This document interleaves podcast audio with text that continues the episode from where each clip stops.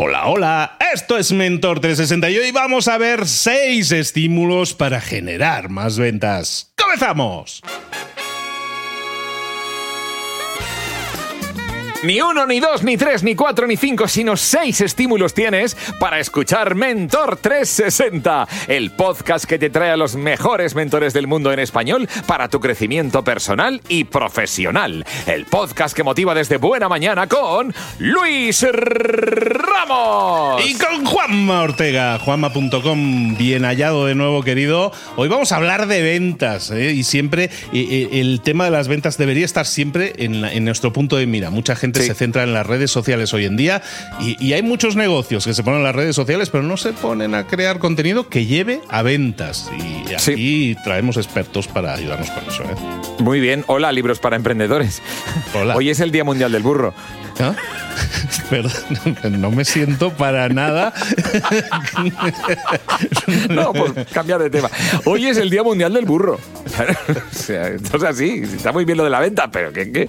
A ver, Hoy sí que hay ejercicio creativo, ¿vale? O sea, lo que, importa, no, perdona, o sea, lo que importa aquí es Luis, hoy es el día del burro, que lo sepas, o sea, eh, ¿cómo, se puede empezar así, por favor? No, yo lanzo el mensaje, luego ya cada uno. No, pero vamos, ¿qué tienen que ver los recojo el guante, no recojo no, No, no, no iba para ti tampoco. Ah, ¿Qué tienen que ver los estímulos para generar más ventas con el día del burro? Tiempo. Estímulo, ah, pues no sé, no tengo ni idea. no tengo ni idea, no se me ocurre. A ver, yo lo enfocaría porque, porque aunque la palabra burro, burro la usamos normalmente como un insulto, algo malo y tiene cosas peyorativas y tal. A ver, las cualidades del burro son muchas y muy buenas. Por ejemplo, de estos animales tan nobles podemos aprender. Para vender nos viene bien persistencia, cierto. Paciencia, mm. cierto. Adaptabilidad, cierto. Fuerza emocional ante las adversidades. Oiga, estos son herramientas para vender también. Hay que ser muy burro para vender. para no vender también. también. a veces tienen un pronto y mala leche también, ¿eh? para, las ventas, para las ventas no va tanto. Bueno, o también es que serías bastante burro si no haces caso de nuestro amigo y mentor de hoy para generar más ventas. Adelante, Luis. Vamos con ella. Pues efectivamente llegó el momento de hablar de cómo generar más ventas, cómo conseguir activar en la mente de las personas a las que queremos venderles más mediante estímulos éticos conseguir generar más ventas.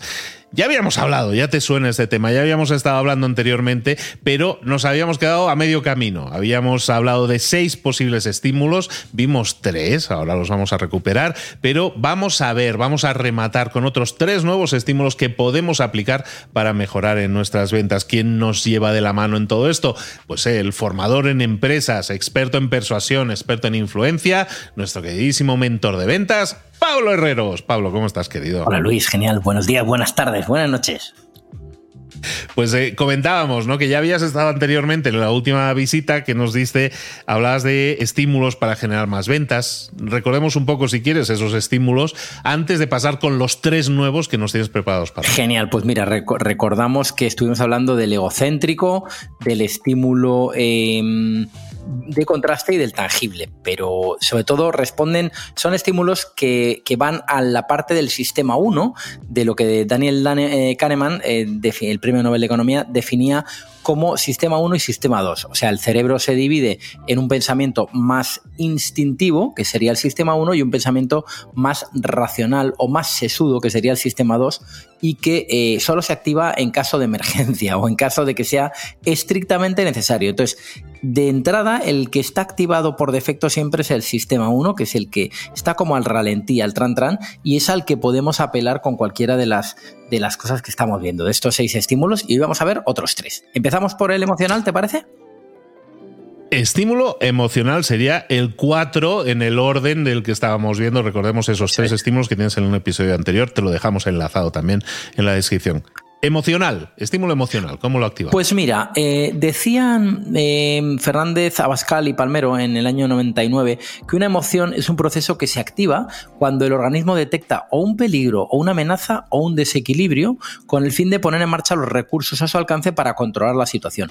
¿Qué pasa? Que em, las emociones son mecanismos que nos ayudan, o sea, están hechas para que el cuerpo te transmita que está pasando algo, que tienes que tomar mm, reacción eh, rápido ante algo inesperado. O sea, impulsos, las emociones. Entonces, la, cada emoción prepara al organismo para un tipo de respuesta. Ejemplo, eh, el miedo mm, te provoca que aumente el ritmo del corazón para que te llegue más sangre a los músculos y puedas echar a correr en caso de que lo que te está pasando es que un tío con una navaja te amenaza al otro lado de la calle, ¿no? O antes era para, para que te un eh, animal te persiguiera por, por la cueva en la que vivías o cuando fuera, ¿no? Eh, en fin, o cuando de pronto percibes que Mm, se te va a desactivar una oferta porque mañana se acaba esa oferta y te da miedo que, no, vas a, no vas a llegar a tiempo o que vas a dejar de poder disfrutar de eso que lo tenías tan al alcance de la mano. Entonces, Mm, a ver, no vamos a entrar más en, esto, pero eh, según Paul Ekman, eh,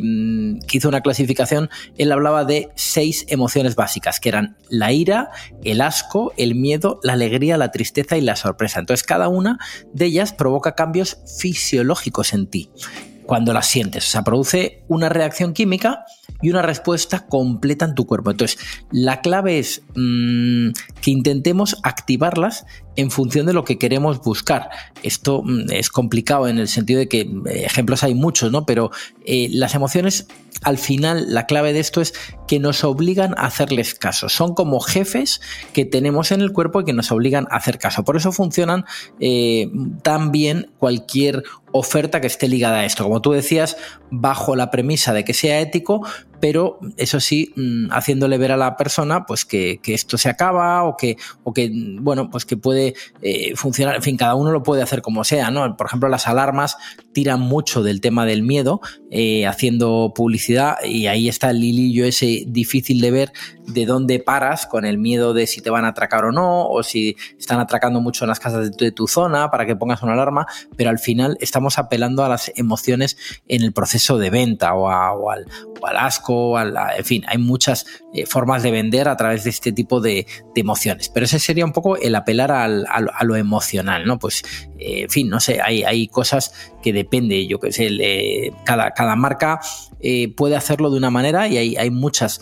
Puedes hablar del placer, ¿no? De, buscar el placer en un, en un, diseño, en un producto. hay muchas maneras de que esto lo, hagas, o de, de, nuestra intuición, de lo visceral. O sea, hay, hay formas de hacerlo, ¿no? Cuando ves un coche que te hace sonreír, eso es una emoción, o un electrodoméstico que te conquista nada más verlo, ¿no? Eh, un, coche, un tipo Aston Martin que es elegantísimo, que emociona o tal, ese tipo de cosas, bueno, pues hay, hay mil maneras, pero las marcas que quieren vender apelan siempre mucho a, esa parte de, emocional, ¿no? Eh, ese, tipo de, cosas, porque merece la pena el, apelar a eso, porque el cerebro sabes que va a recibir una, una orden mucho más tajante.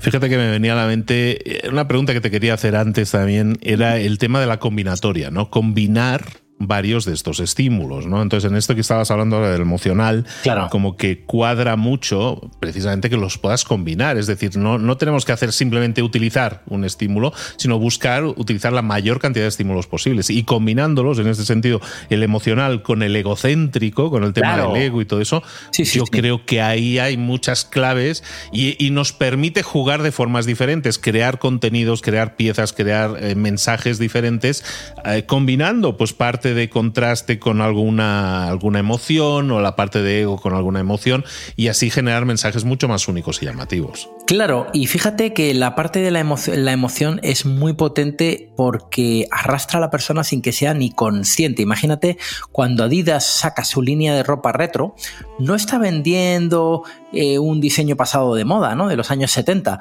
Está vendiendo la emoción de que te vas a volver a sentir como que estás en aquellos años en los que fuiste muy feliz. Obviamente no es para, para un hijo tuyo, es para alguien como tú o como yo, que hemos vivido en, en esa época de los 70, 80 o cuando sea, que dices, oye, venden nostalgia, ¿no? No están vendiendo una ropa, sino nostalgia. O cuando un grupo de música hoy se vuelve a juntar de nuevo eh, porque eran famosos en los años 80 o 90, no están compitiendo en voces ni en, ni en calidad con la música actual. Lo que están vendiendo es vuelve a ser aquel joven que se moría de amor eh, y que se ilusionaba con ir a esos conciertos. O sea, hay muchas emociones, como cuando eres parte de una marca de, yo qué sé, pues mira, hay una marca española que se llama We Are Knitters, eh, que hace eh, teje, teje lana y tal, y venden la lana a un precio de 8 o 10 veces lo que podría costar una mercería. Pero claro, es una comunidad, te sientes como parte de la herencia de lo que hacía tu abuela, que era tejer, y estás, estás teniendo esa emoción in, intensísima de recordar esos ancestros y cuando te sentabas a tejer con tu abuela, o Starbucks, que vende un café a un precio altísimo, pero lo que están comprando es una experiencia muy emocional. Totalmente claro. Oye, eh, hay muchos ejemplos que estás dando que son de empresas, pero también podríamos hablar de marcas personales, ¿no? De gente que esté desarrollando su posicionamiento dentro de un mercado, como decir, yo quiero ser considerado un determinado experto en una determinada área.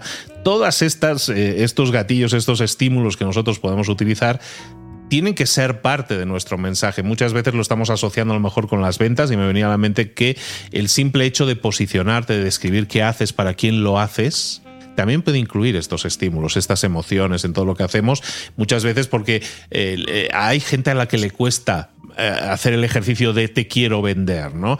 Pero a lo mejor lo que puedo hacer es buscar ese posicionamiento y buscar mediante esos estímulos posicionarse en la mente de la gente como alguien que alivia, alguien que soluciona ese problema, ese dolor, esa ira, ¿no? Sin duda, sin duda, clarísimamente, me parece muy, muy, buen, muy buen ejemplo, sí.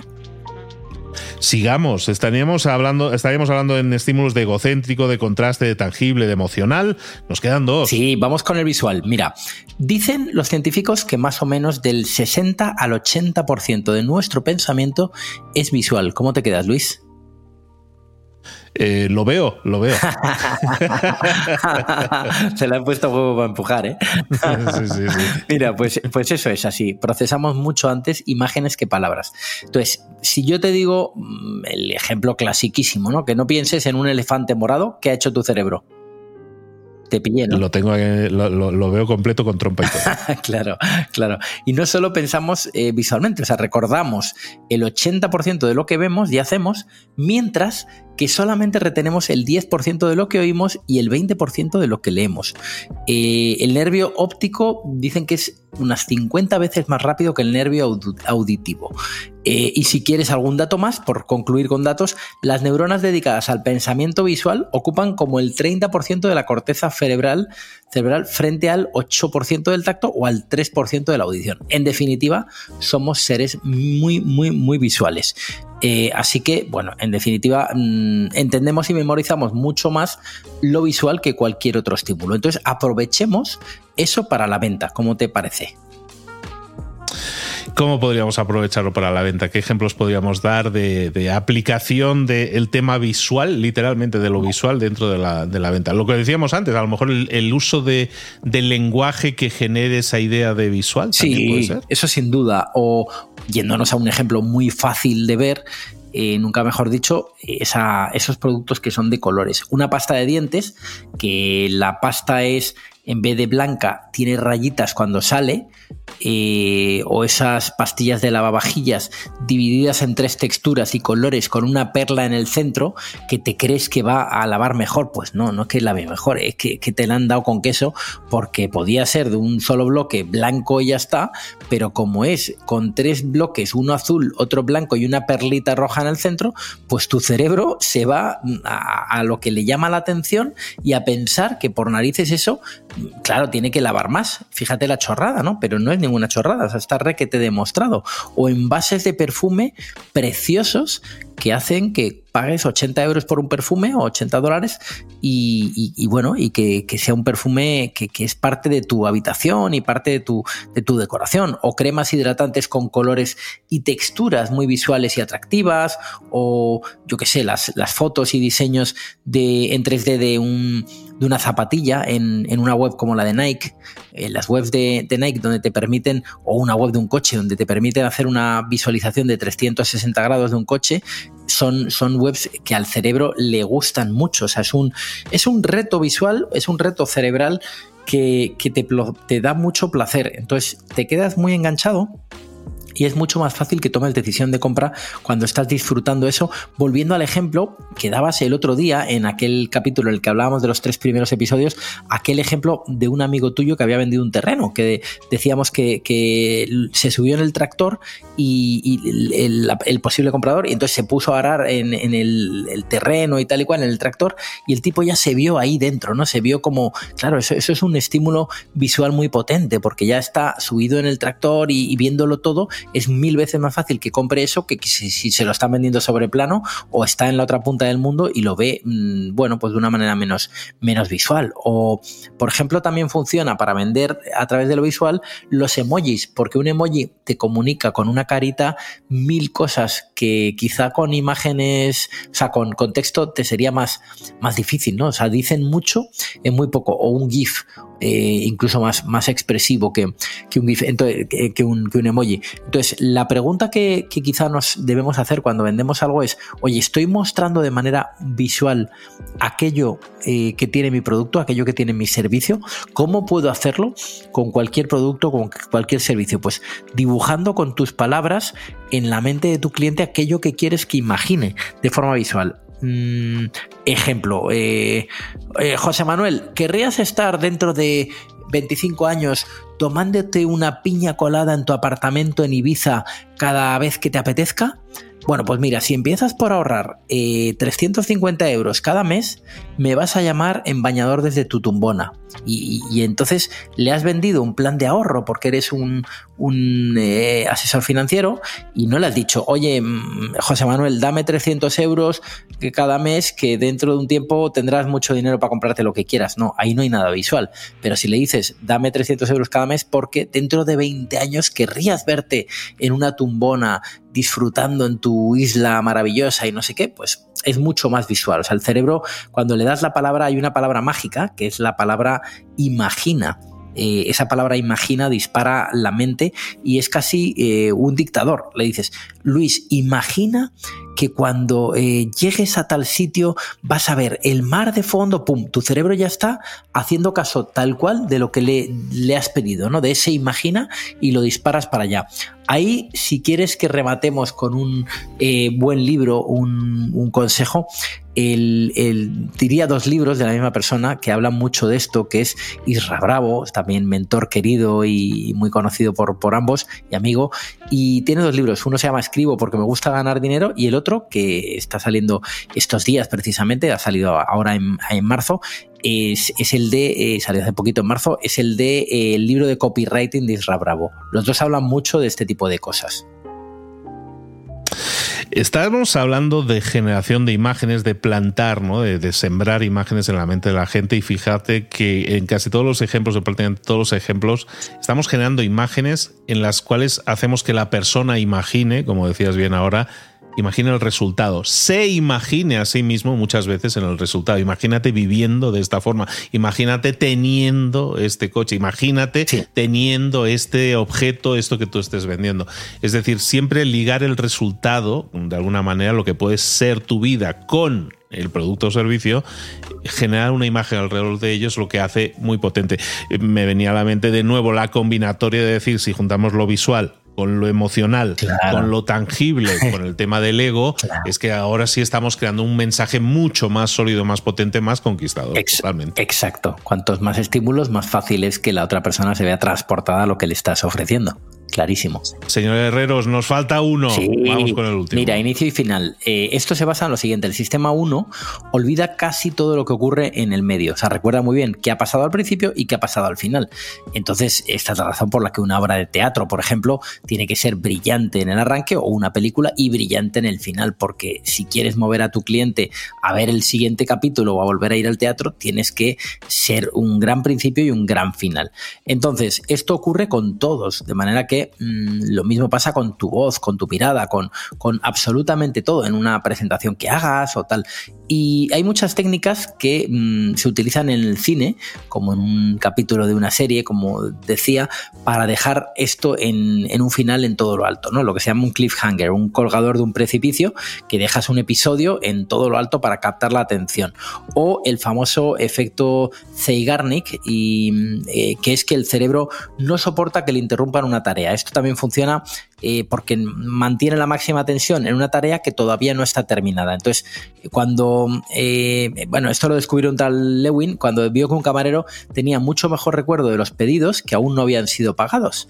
Eh, recordaba muy bien que, cuál era el pedido y luego lo archiva cuando ya se lo han pagado. o sea, cuando tienes una tarea pendiente de terminar, mantienes a tope la tensión. Por eso funciona hacer un loop dices, oye, mira Luis, te voy a contar este producto que te voy a vender, que por cierto sería fantástico para aquella persona que me dijiste que tenía mucho interés en estos temas. Y bueno, te voy a explicar y tal. Y ya te quedas pillado de por cierto, sería fantástico. Luego te cuento por qué. Ya te quedas pillado de por qué era fantástico para aquella persona que tenía mucho interés en estos temas. Entonces, el cerebro se queda ahí colgado con una atención brutal hasta que le resuelves eso que le has dejado en, lo alto, ¿no? Eso que le has dejado sin terminar. Eso es lo que nos pasa con los capítulos, ¿no? Entonces, le dices algo a tu cliente que le vas a contar después, pero no se lo cuentas. Entonces, a partir de ahí, su cerebro presta los cinco sentidos para eh, estar atento a todo el camino de todo lo que vas a explicar. Eh, imagínate eso, lo que, lo que te digo. Final y dices, por cierto, aquello que te dije que a, tu, a esta persona cercana a ti le iba a interesar mucho es esto. Y ya, ¡pum!, ahí el cerebro descansa y termina de prestar atención. Pero con ese, em, con ese efecto Zeigarnik le has conseguido llevar del punto de inicio al punto final. O em, bueno, el, efecto de la posición en serie, que es cuando en una lista de elementos recuerdas eh, siempre mucho mejor los primeros y los últimos, sobre todo los que más los últimos. Entonces, ahí tienes una pista de cuando lees a tu cliente, por ejemplo, una lista de los beneficios de lo que le ofreces. Esto vale para esto, para esto, para esto. Si quieres que algo destaque, o lo pones al inicio de la lista o al final, nunca en el medio, porque lo del medio, el cerebro se siente aturullado, se siente aturdido, dice, no tengo, no tengo capacidad para retenerlo todo, me he quedado con lo primero, que me llamó la atención, y con lo último también me he quedado, pero lo del medio se me ha desdibujado un poco. O sea que eso es un poco el efecto de la posición en serie, y lo mismo pasa con la regla pico final, que es que el cerebro prima los efectos, los momentos más impactantes y el final en una experiencia, un evento, un encuentro personal, una llamada. Así que si quieres impactar, el resumen es crea un grandísimo final. No hace falta que sea un director de cine. Basta con que no improvises y pienses y ensayes ese final. ¿Qué es lo que vas a hacer al final de tu presentación, al final de tu diálogo o cuál va a ser la última frase que le vas a decir a tu cliente para que se quede pues, pues tiritando y deseando comprarte eso que tú vendes? Me venía a la mente todo lo que tenga que ver con Hollywood lo aplican al pie de la letra. Desde hace décadas, 50 años, James Bond, la primera escena de las películas es siempre la, que lo peta, la, la, impresionante, y siempre en las pelis de acción, la última parte de la película al final es donde viene la explosión más gorda.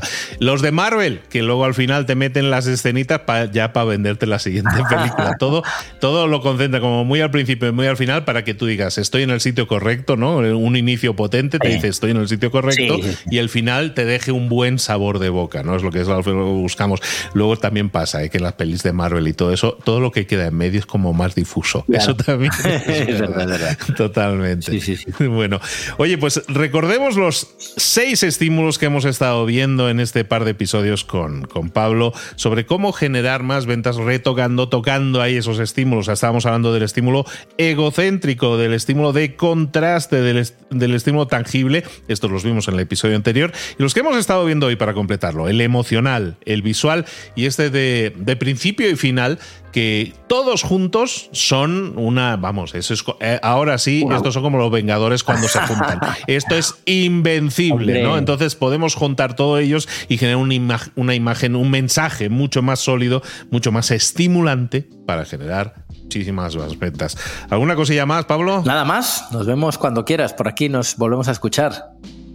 Cuando usted ordene y mande, ya sabe que esta no es mi casa, que es la suya, don Pablo Herreros. Mientras tanto, para la gente que se haya quedado con ganas de saber más, de ver que, oye, pues está bien, esto lo voy a poner en práctica, vamos, que te lo hagan saber, o mejor todavía, que se suscriban en tu página, porque todos los días les vas a estar enviando mensajitos potentes con herramientas tan potentes como estas. Exacto, cada día un beneficio en forma de un correito que lees en tres minutos en pabloherreros.com. Te puedes entrar y suscribirte ahí, y de paso, si me dices, vengo del podcast Mentor 360, me encantará porque te diré, bueno, pues me, hace mucha ilusión encontrarme con, con los oyentes de este, de este podcast del señor Don Luis Ramos.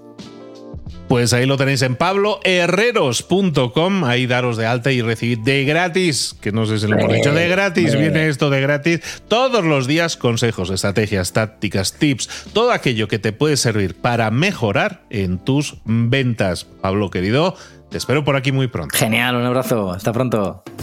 El tema de hoy es seis estímulos para generar más ventas con mi querido amigo Pablo Herreros. Hay que escucharle. Él nos ha dado seis y te recomiendo que las escuches, pero yo creo que vamos a resumir el podcast de hoy en las tres cosas principales que conviene recordar. Puesto número 3. Combinar estímulos y generar imágenes. Atentos a eso, la combinación de estímulos y generar imágenes en la mente del cliente, bueno, eso hace muchísimo más potente el proceso de venta. Ojo, siempre respetando la ética y buscando posicionarte como como un solucionador de problemas. Hola, llega Mr. Lobo. Sí, alguien capaz de quitar dolores específicos. De dolores de todo tipo, sobre todo de cabeza, sobre todo de cabeza. Puesto número 2. Apelar a las emociones, al pensamiento visual. Ahí está claro que es vital apelar a las emociones básicas, aprovechar el pensamiento visual. El cerebro ya sabemos que procesa y memoriza mejor la información visual en comparación con otros estímulos, como el auditivo, el auditivo también.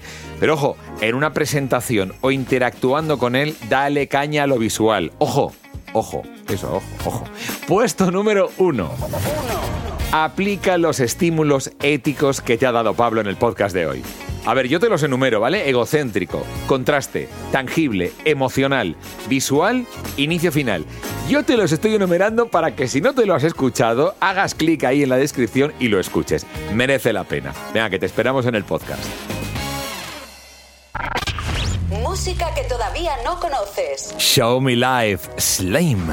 Show me life, show me love. Make a change, time is up. We can wait for better days, but the days won't come. Show me light, show me love, show me light, show me love. Make a change, time is up.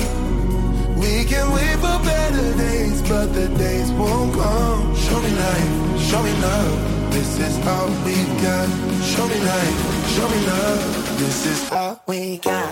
Show me love. show me love.